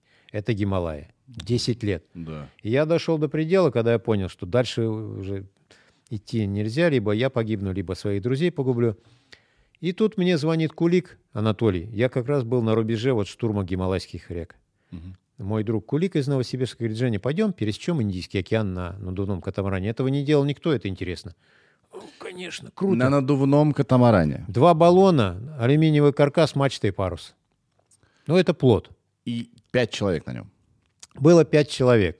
Единственное, чем отличался это от плота Тура Хейрдала, Тур Хейрдал – норвежский мореплаватель, который в 47 году, 1947 году, впервые, ну, в современной истории, раньше, конечно, и полинезийцы, и скифы, все это переплывали, Э, впервые в современной истории пересек Тихий океан из Перу до Полинезии, до архипелага Туамоту. Впервые, это был 1947 год, это наш ближайший аналог. И мы, но у него был парус прямой, Да. с, э, там, с нарисованным там богом солнца. И он не позволял маневрировать. Назад не мог идти никак. И 9 бальсовых бревен диаметром метр, связанных веревкой. А у нас было два бревна, но надувных. И у нас современное парусное вооружение грот и стаксель. И мы сумели пройти Индийский океан, выжить. Там все ломалось, потому Вы из что... Таиланда стартанули. Э, самый первый тестовый переход был из Арабских Эмиратов до Таиланда. Мгм. И тогда было вопросов намного больше, чем ответов, потому что ответов вообще не было. А как в соленой воде ведет себя катамаран? Потому что до этого они испытывались только в пресной воде. А соленая вода вообще другая, там эккоррозионные свойства другие, и тело вообще воспринимает. И когда ты постоянно соленый в одежде, это некомфортно. Когда ты спишь в мокром соленом спальнике, это некомфортно. Да, надо Когда ты сказать, не что я- досыпаешь- Я смотрел документалку про вашу. Ну, это жутко. Вы все время в воде, вы даже когда спите, на вас попадают эти брызги. А, вот первые конструкции судов Да. Толя Кулик отрабатывал, и было тяжело. У нас не было палубы, у нас сетка, мы на сетке, то есть и вода заливает. Ночью можно было вот э, замерзнуть плюс 20 градусов, потому что тело 36,6, и тебя заливает водой, дует ветер постоянно. А, ты остываешь сильно. И отдаешь, Да. отдаешь тепло, тело отдаешь, чтобы высушить. Тело сушит одежду. А уже надеть нечего, все мокрое. Мгм. И я за- три часа ночной вахты так замерзал, что я потом три часа не мог заснуть. В итоге, когда ты каждую ночь плохо спишь, через два месяца ты просто уже теряешь сознание от перетомления. Ну и потом Толя уже делал все лучше и лучше суда, и уже в Тихом океане нас так не заливало. Подождите, а, вы уже сказали, что вы шли через... э, Тестовый э, был у нас проход э, Индийский Эмират, океан. э, Индийский океан. Да. Потом Толя объявил начало официальной кругосветки в 2008 году, и был переход из Таиланда до Арабских Эмиратов. Но Да. дошли до Гоа тогда, потом был коротенький этап от Гоа, от Индии до Сейшел. Да. Затем был следующий, я его называю Атлантический этап, Сейшел, через Маврикий, Мадагаскар, То есть вы Африку обогнули снизу, да? Африку обогнули, поднялись до- на север до Намибии и пересекли Атлантический океан до бразильского города Форталеза. И там был стоп. Э, Каждый раз был стоп, бросали или возвращались э, там, домой с тримараном или с катамараном. Да. Через год делали новое судно, Кулик проектировал новое судно, более совершенное, более модер- модерновое. При, прилетали на это место, собирали из сумок, из 30 сумок доставали груз, собирали, ставили парус и пошли дальше. Вот мы И вот такими этапами вы все этапами все прошли Да. за 7 лет. Мгм. А сейчас мы... А сколько вы плыли, простите, я вас перебью, э, прежде чем вы продолжите. А сколько вы плыли через Тихий океан дней? а, весь На этап, катамаране. ну, примерно месяцев 9 получилось. Это Рехнуться же можно. А, Рехнуться можно, потому что мы вообще в сумме этот этап был 13 месяцев, потому что мы стартовали в Форталезе, три месяца шли Карибское море до Мексики, потом через Мексику переправились, и еще 9 месяцев через Тихий океан. Рехнуться начинаешь э, где-то месяца через два. А дальше нужно терпеть, потому что идет угнетение нервной системы, стресс только увеличивается, начинается нарушение вплоть до потери интеллектуального контроля, когда ты перестаешь соображать от переутомления. А еще бывают ну, тяжелые ситуации, когда циклоны постоянно настигают, когда там ураганные ветры. Они И деморализуют, да? ну, страх вызывает. Да. Это нагрузка. А потому что на маленьком суденышке посреди бури, да? Ну, можно погибнуть просто. Э, Особенно это видно было на сплавах вот с Эвереста, когда ты два месяца рискуешь ежедневной жизнью, еже, ну, каждый там, как я сказал, 5-6 раз в день погибнуть. Дуреешь от страха. Здесь такого нет в океане, потому что нет ощущения погибели постоянной. Оно намного проще. Но переутомление сильнее, там можно отдохнуть на берегу, поспать, там отлежаться, уйти в сторону. А здесь нужно психологическую школу выносить, потому что в замкнутое пространство экипаж 4 или там 3 или 5 человек, и мы все время вместе, и мы на двух квадратных метрах месяцами. И Два ты видишь эти метра. рожи. Ну вот на Тримаране у нас было для свободного так скажем, нахождение 2 метра. На катамаране через Тихоокеанском у нас было для свободного нахождения, ну, метра 4 квадратных, ну, даже 5. Зачем так издеваться над собой? Это мотивация, это очень важный вопрос и, и важный ответ. Да. Это могут Наверное, делать только часто- люди, это, наверное, самый которые мотивированы. вопрос. Самый частый вопрос. Зачем? Зачем? Это же самый частый Если вопрос. ты скажешь там политику или там, не знаю, художнику, э, или спортсмену там теннисисту, у них мотивация другая. Мгм. Рекорд поставить, вот в теннис обыграл, рекорд, ты чемпион. Мгм. На это уйдет два часа. А это совсем другая мотивация. Вот только в таком длительном формате себя преодолевая, а есть определенный формат, ну, для личности, вот для моей в частности, я в режиме преодоления все время живу. Это мой стиль. Да. Вот вставать каждое утро, я бегал непрерывно 20 лет, я за это время столько получил. Я воспитал волю, я воспитал самодисциплину, я воспитал уверенность в себе. В какой-то момент а, было ощущение безграничной уверенности в себе. Мгм. Это только вот бег дал. Но это вот состояние преодоления, я его пронес через всю жизнь. Это не значит, что я там какой-то успешный, что у меня жизнь лучше, чем у других. Нисколько. Просто если я какую-то задачу ставил, мне это помогло. Настойчивость. Отличает, по сути, от э, других людей настойчивость. Да. А ее надо воспитать, она просто так не приходит. Ну, это сигнал всем остальным людям, что, смотрите, если поставить задачу в нее верить, все возможно. Абсолютно все, можно любую задачу поставить. Стать пекарем, стать парикмахером, Это не путешествие, стать это просто... фотографом. Лучшим причем в мире. Можно стать лучшим блогером в мире, если ты эту задачу поставил. Да, И, и, не нужно терпишь, жить. и не сдаешься. Не надо жить в Москве, в Нью-Йорке, в Вашингтоне. Ты можешь жить в Томске, в провинциальном городишке, стать лучшим. А мой воспитанник Леша Широков воспитал сейчас в поселок Копылово. Это такая деревня, ну, вообще самая простейшая деревня в Томской области. Мальчишки из нее, 16-летние, чемпионы мира по рафтингу. Потому что вот э, можно воспитать, можно мотивировать. Хочешь стать лучшим? Мотивировал. А дальше тренироваться до износа, до изнеможения. И не хочется, но ты, ты же сказал, что ты хочешь. Давай. Мгм. Мотив, стать, например, чемпионом мира. У меня мотивация другая. Знаете, зна- извините, что я вас перебиваю. Э, Тут, наверное, вот и проявляется отличие. Мы в городе, у нас есть выбор. Да? Вот мы можем бегать, а можем не бегать. Ничего формально, как бы глобально, вернее, не изменится. А в- ты в океане, ты не можешь сдаться, ты умрешь. В этом, в этом смысле у вас там не было выбора. И это, конечно, э, тяжелее, но э, на цель работает идеально. Ну, помогает, деваться некуда.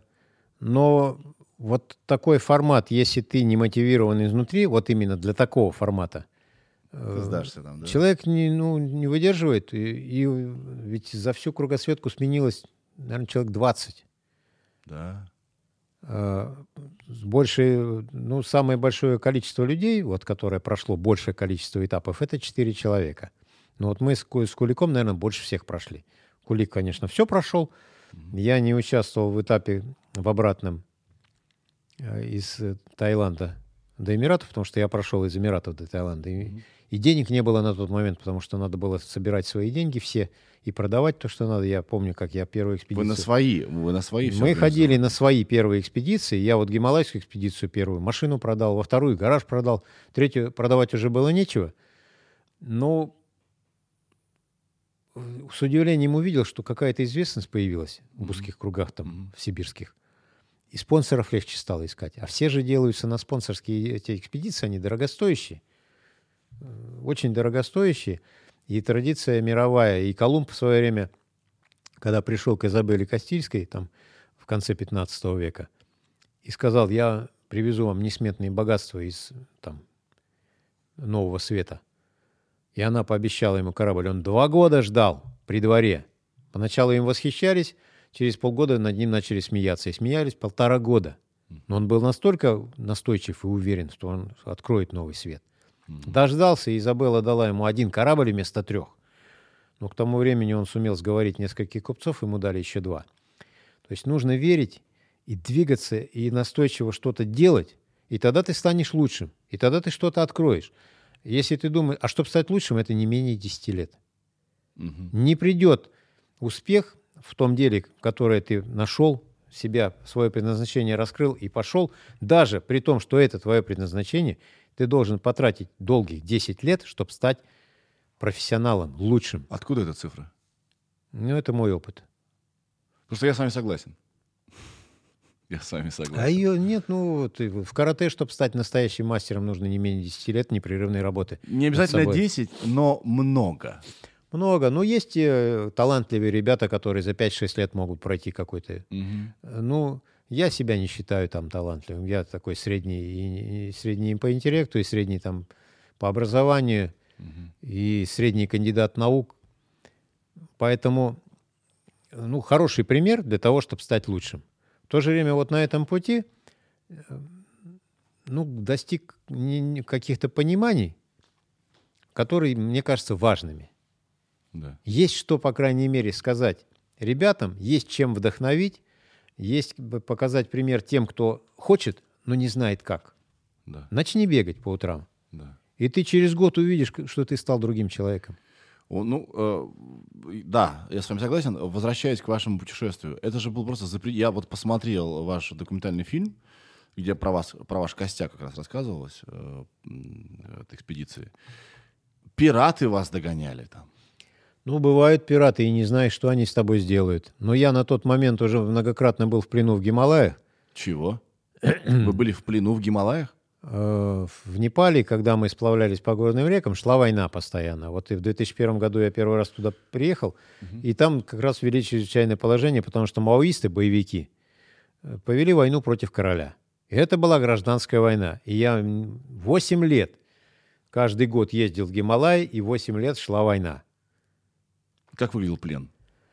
Э, Боевики иностранцев могли взять в плен, э, забрать деньги, забрать технику, грохнуть могли, в принципе. Особенно американцев они почему-то не любят. И могут держать. Вот я помню, первый в 2001 году попал. Меня четыре маоиста с оружием взяли. Мгм. Я там пошел в деревню за едой, а я был один. И у меня два проводника. Мгм. Одни- со мной мой проводник был, он испугался страшно, они вот все меня под руки, все повязали и потащили. Проводник местный был, да? Ну, местные, но они тоже между собой какие-то сложные отношения у них. Да.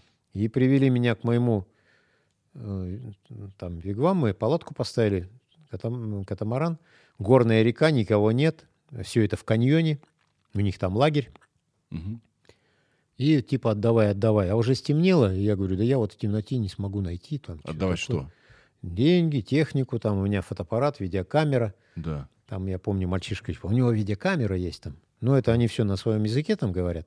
Да. Ну, как-то уже понимаешь, я там проводника переведи, что он сказал.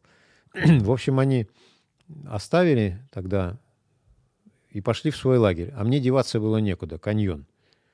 И мы ночью, сложная река была пятой категории, рядом с нами они охрану не поставили. И мы ночью погрузились, оделись, экипировались, привязали вещи прям в полной ночи. И когда начало рассветать, а маоисты с рассветом вернулись, чтобы у нас забрать все по свету. Но мы их опередили минут на пять, наверное. Я Да. увидел фонарики идут в ночи к, на- к нашему лагерю. И мы прыгнули на катамаран и на каяк и ушли. А потом постоянно с оружием. Мы в 2004 году мы там штурмуем первопрохождение Аруна. 20 человек с автоматами, с пулеметами. И начинают с нас снимать ножи, спас-жилеты, каски. Все, забирают молча. Да. И мы не знаем, а что а и как. И дальше трехчасовые переговоры. Притом, что ни хотели? один из них на английском не говорит. Проводник мой настолько перепугался, что забыл английский язык. Да. И мне нужно вот с ними там торговаться и, вы- и договариваться до чего-то. Что Иначе, они хотели-то? ну, деньги, технику, ножи забрали. Но в плен вас не хотели взять, чтобы вас потом продать Но подороже нет, куда-то они там, берут в плен не то, что в плен. Это Ага. такое я понятие, слово такое я использовал. На Да. самом деле это такой временный плен, пока они у тебя все не заберут. Понял, понял. И не узнают, что ты знаешь, чтобы, может быть, забрать там. Ну, может быть, где-то еще какой-то лагерь да, есть. Да, да, да, да. Вот. И когда Трэш. все забрали, отпускают. Да. Но могут грохнуть. Поэтому, когда там пираты догоняют, уже как-то э, постепенно учишься разговаривать. Видишь мимику, видишь энергию в глазах, видишь, кто добрый, кто злой. Вот там 20 человек, вот надо Мгм. выбрать, того, кто подобрее, с ним общаться. Мгм. Это все с опытом приходит, Мгм. Интуитивно. Ну и вы в- на вашем катамаране ушли буквально Ну- в метрах вы были от них, и вы ушли через рифы. Я не понял, как это случилось. Ну, было это в переходе в тестовом, когда мы пошли вдоль Индии, Мгм. а остров Шри-Ланка, он такой бои- боевиковый, Да. террористический, и там какие-то тоже все время э, волнения, и там даже рассказывали, что может катер подойти и взорвать э, твой, то, на чем ты идешь. Да. А зачем, даже непонятно, и до конца не понимаешь. Ну и мы увидели, мы решили, что это пираты. Мгм. Ну, не пираты, а боевики. Мгм. То есть пираты это такое условное понятие, потому что это могут быть обнищавшие военные, это могут быть э, оборзевшие рыбаки. Э, И все идут к нам. Да. То есть люди с плохими намерениями. Люди с плохими намерениями, Да. которые идут к нам, и у них оружие, а у нас оружия нет, и, и у нас надувной. Но Кулик сориентировался. Да. Мы шли между Индией и Шри-Ланка, и слева от нас была рифовая гряда. А, Как она выглядит? Что это Боевики? такое? ну, это поднимается дно, Да. рифы. И это торчат а, скал... э, Скалки такие, Да-да-да-да-да. типа торчат. Да-да-да. Не очень Но не высоко. везде. Да. И они либо на поверхности воды, либо чуть-чуть под поверхностью. Да. Осадка у них там метр или полтора, а у нас осадка 20 сантиметров, 30 сантиметров. И мы просто То перепрыгнули есть и ушли. то, насколько вы погружены в воду, имеете в виду, Мы да? погружены в воду. Да, да, да. Мало. На 30 сантиметров На всего. 30 сантиметров. Да. Мы перепрыгнули и ушли. А камни не могли разрезать ваши баллоны? Могли. Рифы очень острые, поэтому, Да. ну, не разрезали. Слушайте, вы как в кино живете, нифига себе. Круто. Nice. А, «Пираты 20 века», вот фильм, который там Еременко в главной роли, Да. это все реальность. Да. Сомалийские пираты намного жестче. Когда мы э, на Сейшелах построили тримаран и хотели стартовать, президент Сейшел лично нас не выпустил. Он сказал, вас грохнут, потому что сомалийские пираты на, э, не, совсем недавно захватили русский корабль, и был фильм «22 минуты», что ли, назывался, по телевидению. Да. Это вокруг реального факта. Русские спрятались в трюме, сумели вызвать по рации другой корабль, он пришел, и по разным э, версиям пиратов либо грохнули, либо посадили в шлюпку, отправили в океан, где они тоже погибли. И поэтому русских не берут в плен. Поэтому он сказал, я вас не выпущу, потом мне с Россией выяснять отношения, почему я выпустил. И э, там местный рыбак рассказывал, как он сидел в трюме у большого корабля. Большой корабль называется «Матка». Больших кораблей, наверное, несколько десятков, а катеров несколько сотен быстроходных. И они ловят, если катер справился быстроходный, ну, с нами бы он, наверное, справился, то они нас взяли в плен, отвезли на матку, на матке бросили в трюм. Да. Если не справляется, то вызывается большой корабль. Большой корабль берет там корабль, который ему под силу. И сколько человек есть, всех берут в плен. Вот в плену сидело, рыбак рассказывал Сишельский, человек 600 в трюме. Сколько? Ну, Дней? то есть люди сидят месяцами, 600 человек.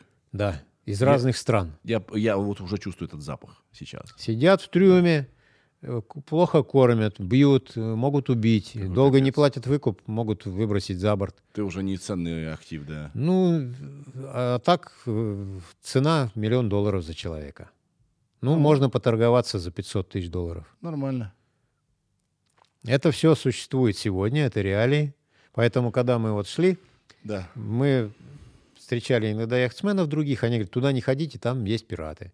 Там возле Венесуэлы, возле э, Гаити, возле Мадагаскара. Кишит э, людьми с плохими намерениями. Понимаю. А знаете, что мне понравилось еще, э, вот, э, когда я смотрел кино про вашу первую кругосветку? А, что вы там говорили честно, что находиться в коллективе, то есть вообще, в принципе, океан сложно, и все усложняется тем, что ты 24 часа каждую секунду с другими людьми находишься. И какие бы они чудесные не были, и нас, у нас тут был космонавт, который то же самое рассказывал. Какие бы они чудесные не были, через какой-то момент тебя начинают они злить. Потому что это, ну так у нас психика работает, да?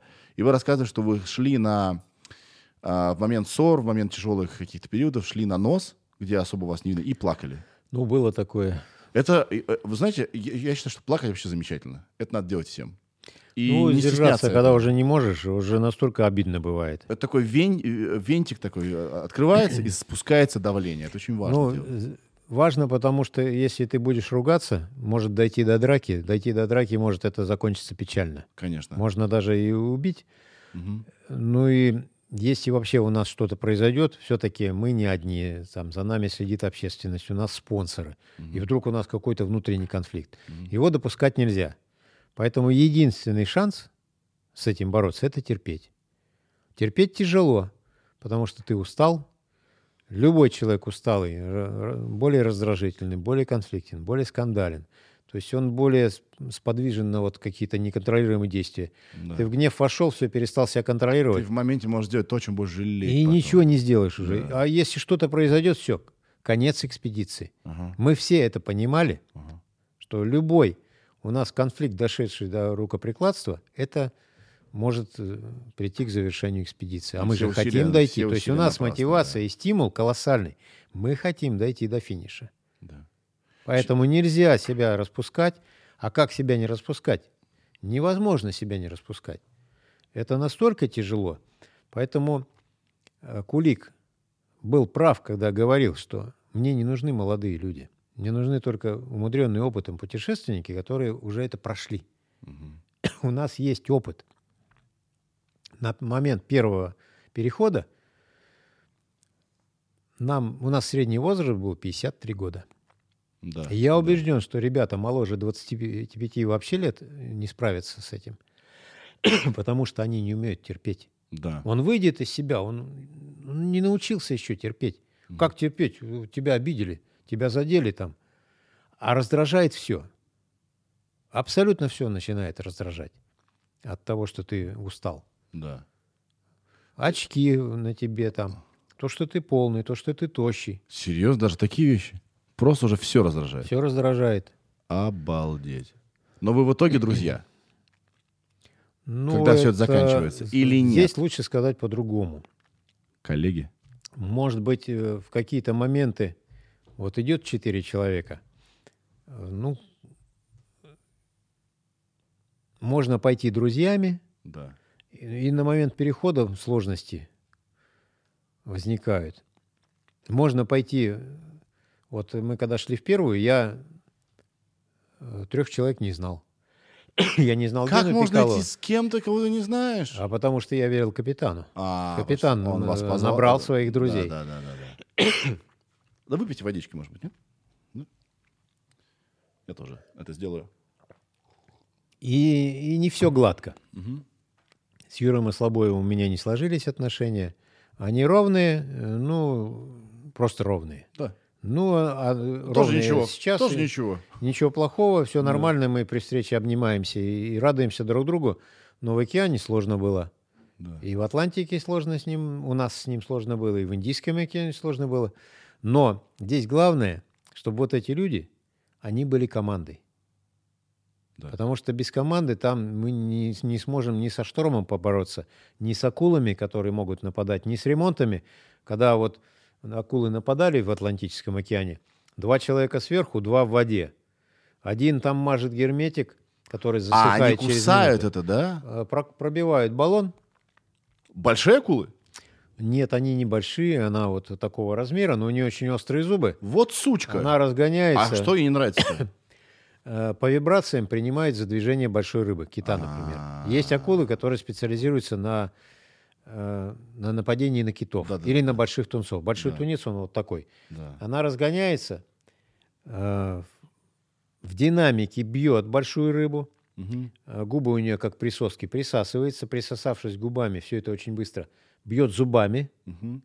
и такой мощный удар, и она пробивает, она, при- приняв нас за большую рыбу, пробивает, э, мяса нет, а у нас воздух пошел и уходит. И мы А вот- зачем два человека в воде? А дальше нужно ремонтировать. Во-первых, нужно найти эту дуру. Да. Длина баллона 12 метров. Ни черта не видно. У нас аквалангов нет, мы на задержке дыхания должны многократно. Без очков? Ну, маску, без очков вообще ничего не видно. Да, да, да. Маск, слава богу, маска есть. Да. Вот в двух масках двое там несколько часов ищут эту дуру. Мгм. Все, мы сбросили ход. Э, Двое сверху, ну, как-то подсказывают, помогают. Там нужно смотреть насчет акул. Потом еще португальские кораблики, такая гадость, сифонофора. Э, Такая медузоподобная штука, большая, в воде вся. А над водой такой козырек э, розовый. Да, Она называется португальский кораблик. Он так жалит больно. да. Просто вот на- может быть настолько сильный ожог, что ты можешь э, оцепенеть, парализоваться и, и захлебнуться. Охренеть. А вы чините эту штуку, и пац, она А за вас должна- задела? а они там тысячами эти португальские кораблики плавают и залазят в одежду, и там и, все. И хорошо, если маленький, он просто ожог сильный, как это тюга Да. раскаленного. А если большая штука, А акулы вас кусали? э, вот за весь, сколько, где-то больше двух лет чисто в океане мы провели, ни разу на человека не нападала акула. Мгм. А за бортом мы были очень много. Акулы просто так не нападают на человека. Для них это чужеродное Они явление. не понимают, что это такое, им неинтересно. Им, да? что, э, что- им нужно понять. Да. Если нет еды, им сначала нужно понять, а на это уходит время. Да. Она присматривается и смотрит. Потом начинает кружить. Вроде как поняла. Вот если начинает кружить, значит поняла, значит может напасть. Да. Все, жди нападения. Выбирает А э, пока момент что-то так атаки. просто тусуется вокруг, ну, не должна нападать. Ха. Но так никто толком и не знает. Турхирдал, когда пошел в первое путешествие свое, ему дали ученый порошок отпугивать акул. Он спроси- спросил, вы что, думаете, что этот порошок будет отпугивать акул? Ему ученые сказали, ну, мы хотим, чтобы вы проверили. Поэтому сложно сказать. У нас ни разу ничего не откусили. Ну и хорошо, и хорошо. Чем будет отличаться ваш следующий э, трип вокруг? И откуда и куда вы пойдете? Ну, у нас, во-первых, ярко выраженные задачи, очень, на мой взгляд, значимые для России. Да. Мы пойдем, стартуем из Кронштадта. Старт 1 июля 2021 года, Из Питера. через да? два месяца. Да. Ну, Санкт-Петербург, у них Да. там этот порт Кронштадт, Да. морской порт, по сути, крепость защитная. Э, Дальше идем на запад через Балтийское Северное море, пересекаем европейские страны, выходим э, в акваторию, ну, по сути, это уже акватория Атлантического океана, через Испанию, через э, Тенерифе, Кабо-Верде, Мгм. пошли пересекать Атлантику. Идем в направлении юга Мгм. до Бразилии. Мгм. Дошли до Бразилии, дальше пошли до Уругвая вниз, э, к мысу Вниз. Горн. Дошли до мыса Горн, Аргентина, мыс Горн. Обошли мыс Горн. Ушвайя место. там есть городок такой. Ушуаи. Ушуай. На краю света он Да-да-да-да. называется. Из, из Ушуаи стартуем обходить мыс Горн Да. и Пуэрто-Вильямс в Чили.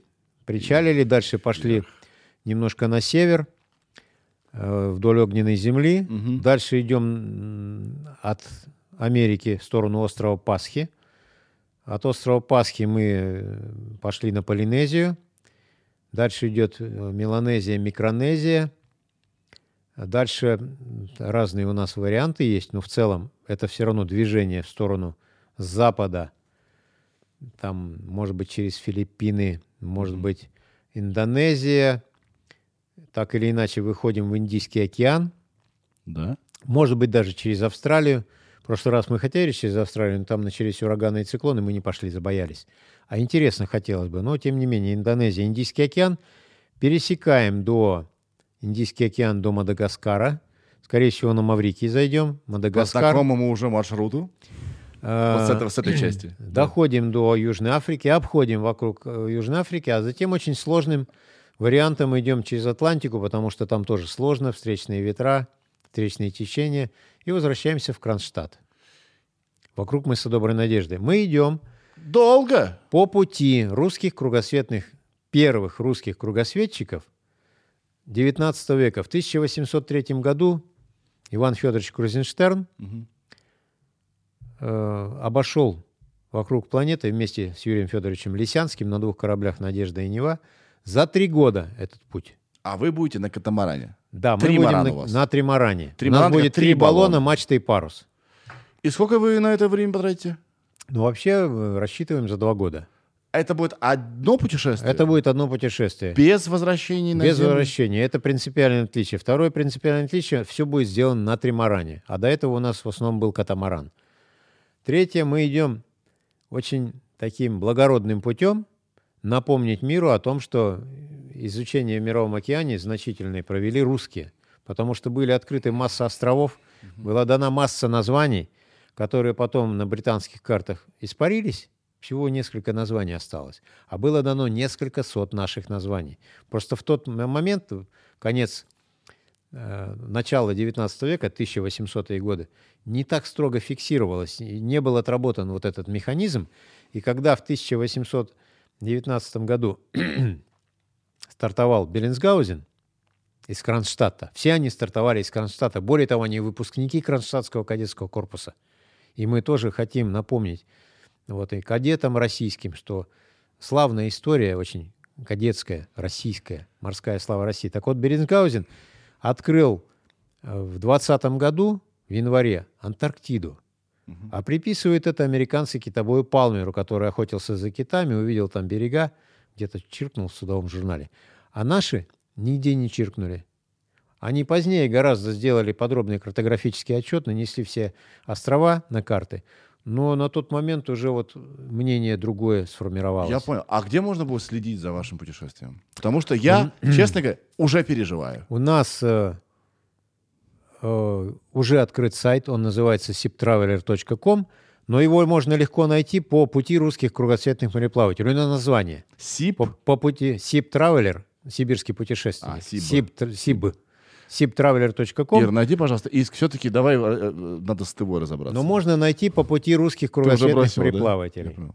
Мы, кстати, там же, у нас есть YouTube-канал уже на нем открытый. Оу. И мы туда же привязали к этому названию, мы сейчас краудфандинг запустили на планете РУ, Мгм. тоже по пути русских кругосветных, кругосветных мореплавателей, потому что нам не хватает 10 миллионов.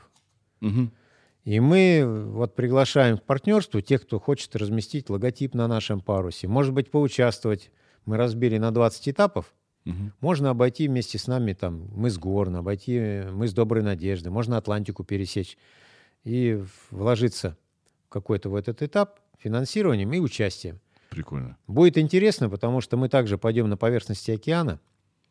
Мы еще будем выходить на прямые эфиры со школьниками России. Мы придумали такую штуку, которую называли «Уроки из океана». В Томске мы объединились с четырьмя организациями. Томский университет системы радиоуправления и электроники, ТУСУР, э, компания системы технологий и коммуникаций, школа интеграция и Томское отделение Русского географического общества, которое, собственно, главный организатор всего этого мероприятия. Мы идем под флагом Русского географического общества. Вот Да. я первый зампредседатель Томского отделения.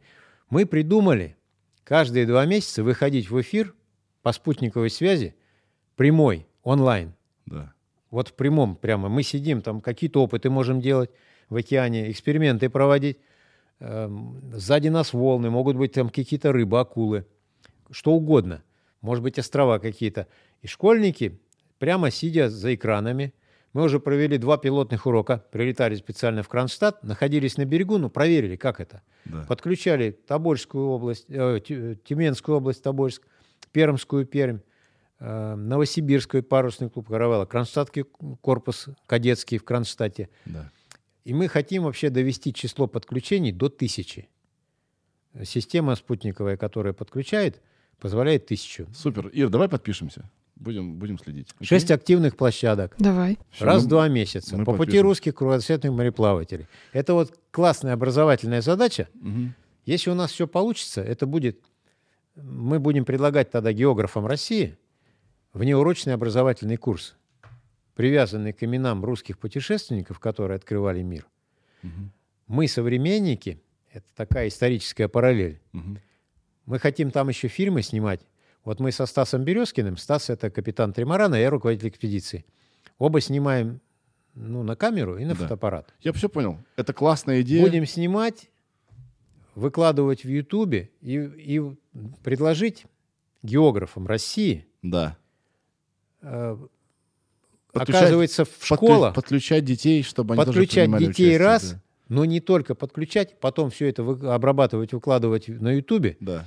И географы могут использовать и- историки, и биологи для внеурочных курсов, с- привязанных вот к этой теме. Мгм. К истории открытия мира, к истории там, морской славы России, каким-то островам, которые до, до сих пор связаны именами. Там есть и там мыс Крузенштерна, там и остров Лисянского есть, и, и остров Суворова есть.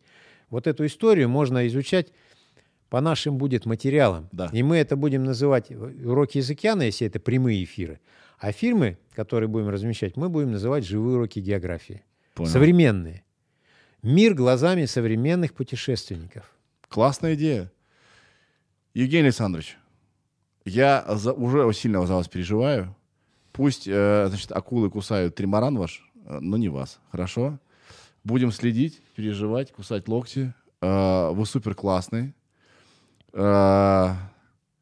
Что-то, короче, на, пора мне. Пора и мне куда-нибудь. Нет, ну, конечно, Такой, пора. знаете, такой, э, пока детсадовский выгул своего тельца, куда-нибудь на недельку в лес хотя бы, да. А, завидую вам, вы классный, вы псих, в хорошем смысле этого слова, да. Потому что надо быть психом, чтобы на это решиться, и пусть все получится. И, Ну, вы же понимаете, что вы стопудово уже планируете следующее путешествие.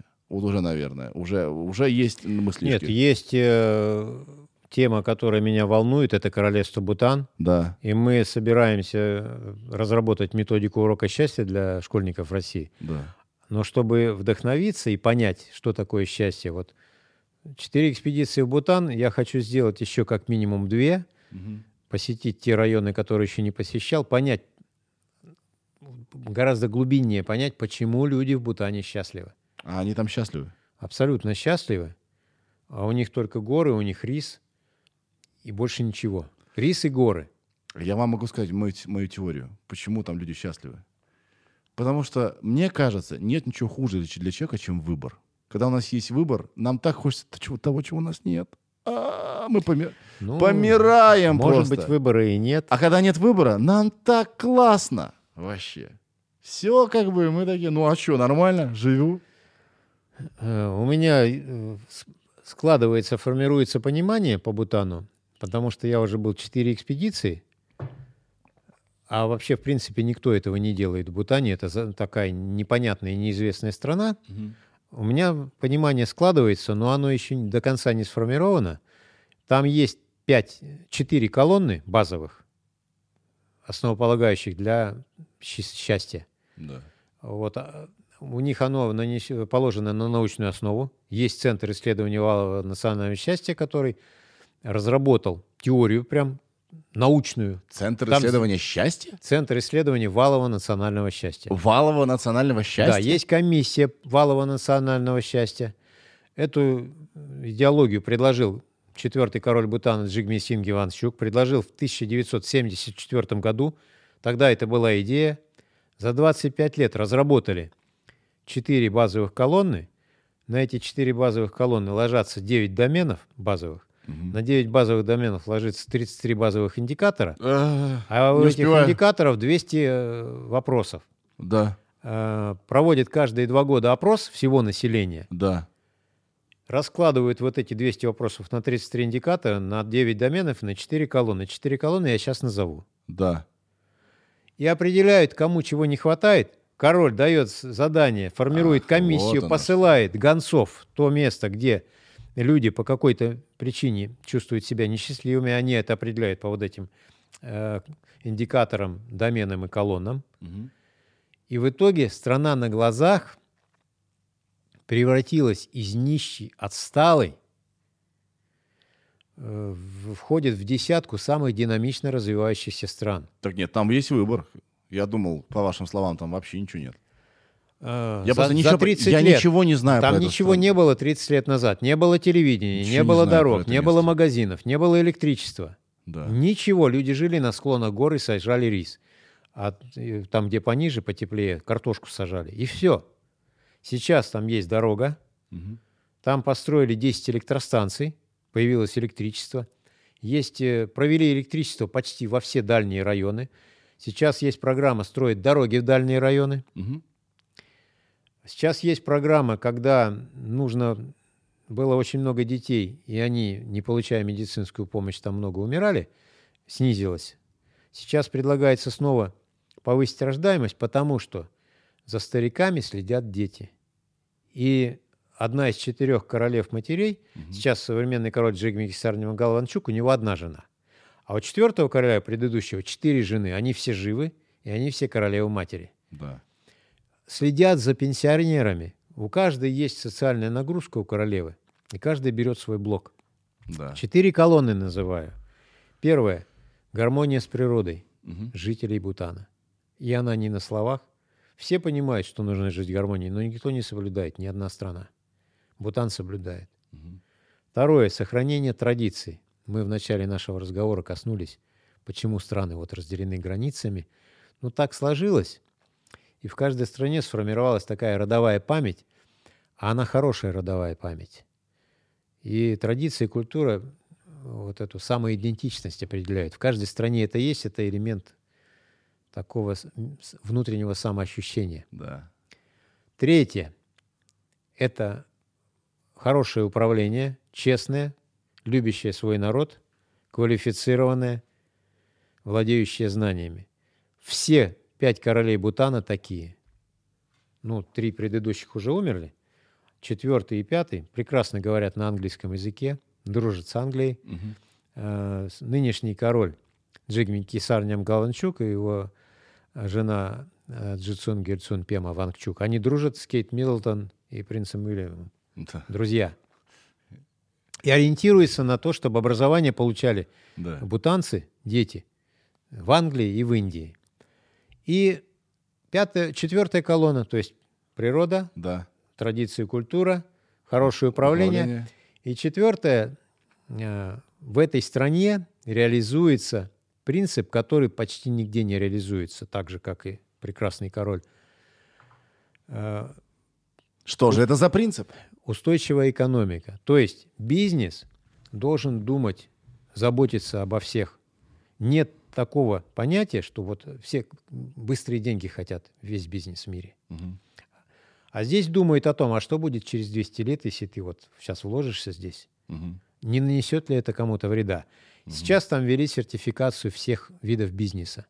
Ты должен пройти сертификацию по индикаторам валового национального счастья. Если, например, ты внедряешь новый бизнес-проект, и Похоже, ты на эти 200 вопросов хоть один ответил отрицательно, твой бизнес остановят. это очень интересно. Чем-то напоминает секту большую. Но это счастливая страна. Я очень мечтаю там побывать. А где она находится? Она находится в юго-восточных Гималаях. Туда добраться можно через Непал или через Индию. Да. И Томское отделение Русского географического общества подписало соглашение с Центром исследований вала национального счастья, и мы вместе исследуем счастье. Супер. И у нас в Томском отделении создана комиссия по счастью. Так. Мы ее... вот- Померили уже? Ну, мы вот э, из-за пандемии приостановились, Да. зато подготовили кругосветное плавание. Я понял. Слушайте, и последний вопрос у меня. Я хотел уже вас тут отправить, да? А я вот зачем хотел спросить-то. А вы в- не в самое лучшее время собрались в вторую кругосветку. Понятное дело, что вы в воде. Социальное дистанцир- дистанцирование вообще замечательно. Но вы же заплываете на берег. У нас проблема в том, что мы должны заплывать. У нас президентский грант выигран на 8 миллионов, и в нем ключевая цель народная дипломатия. Мы должны в Мгм. каждой стране Мгм. в нескольких точках заходов выступить перед населением. И если нас не пускают, у нас проблема. Мы должны еще с- встретиться с географическими Есть географическими идея. сообществами. Есть идея. Вы на берегу в мегафон кричите. У нас будет береговой центр, его возглавляет исполнительный директор Томского отделения Юлия Калюжная. Она будет вот мониторить постоянно, э, куда нам зайти.